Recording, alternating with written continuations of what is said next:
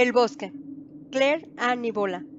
Cuentos de miedo, cuentos pertenecientes al proyecto Cuentos para Crecer. Siempre me ha dado miedo el bosque, ese oscuro y desconocido lugar en los confines de mi pequeño mundo. Por la noche, a menudo soñaba con él y me despertaba angustiado. Ese miedo también me desaltaba de día, hiciera lo que hiciese y donde fuera que fuese. Una noche, el miedo me atenazó tanto que ya no podía soportar más tiempo.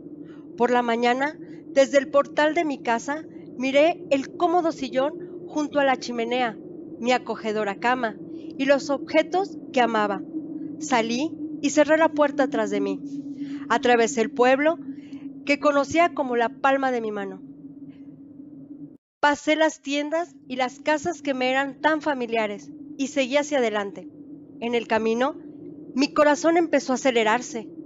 Ya no me sentía seguro, sino pequeño y solo en la inmensidad del mundo.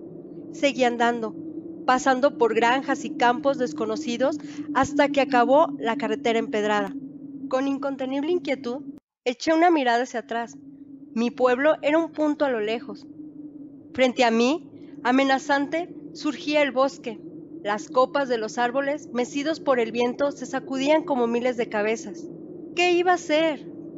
¿Volver? ¿Correr hasta perder el aliento hacia la seguridad de mi casa? No. Había llegado demasiado lejos. Pero, ¿y si me perdía? ¿Me devoraría un animal salvaje? ¿Me moriría de miedo? Penetré en el bosque entre dos árboles que se erguían como columnas de una gran puerta. Mi corazón latía con fuerza. El graznido de un pájaro a mis espaldas me hizo sobresaltar. Algo crujió muy cerca y una sombra negra se movió a mi alrededor acercándose cada vez más. Buscando refugio apresuradamente, tropecé y me caí de cabeza al suelo. Quédate quieto, pensé. Si gritas o te mueves, te encontrarán. ¿Se oiría el estruendo de mi corazón? Cuando abrí los ojos, mi nariz estaba hundida en el musgo, un bosque de diminutos árboles, suaves como plumas. Los rayos del sol caían entre las hojas y me calentaban la espalda. Una ligera brisa acariciaba mi piel.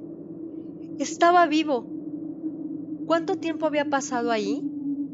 Una mariposa abría y cerraba sus alas cerca de mí, como un ángel de la guarda. Me puse a escuchar. Millones de hojas susurraban suavemente a mi alrededor.